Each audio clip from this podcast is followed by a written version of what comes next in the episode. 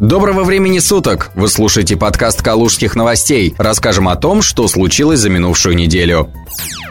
Кадровый вопрос очень сильно интересовал калужан все прошедшие дни. В связи с отставкой вице-премьера Максима Акимова его ждали на посту губернатора области, но не случилось. Во вторник СМИ сначала сообщили, что Акимову предложили возглавить регион, а к вечеру того же дня экс-вице-премьер заявил о своем отказе от должности. Статус-кво пока сохраняется. Впрочем, интриг все равно хватает. В четверг, 23 января, источники назвали имя еще одного претендента на должность губернатора Калужской области. По информации ряда телеграм-каналов, им может стать экс-министр науки Михаил Котюков. Котюков не смог сохранить свой пост в новом правительстве страны. Якобы ему предложили стать губернатором Калужской области. Официальной информации на эту тему пока не поступало.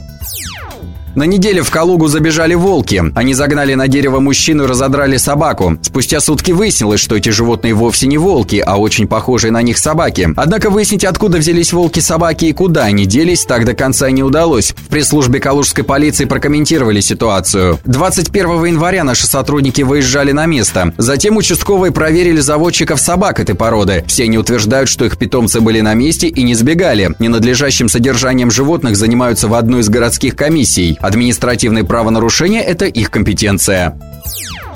В Калуге назвали самые популярные даты для свадеб в 2020 году. Бум красивых чисел начался с 7 июля 2007 года. Абсолютный рекорд Калуги, который пока еще так и не удалось побить, был поставлен 18 августа 2018. Сразу 86 пар решили узаконить свои отношения. В этом году также будут красивые даты, которые пользуются спросом у калужан. Работники ЗАГС уверяют, что на такие дни, как, например, 6.06 или 8.08, женихи и невесты подают заявление еще за год.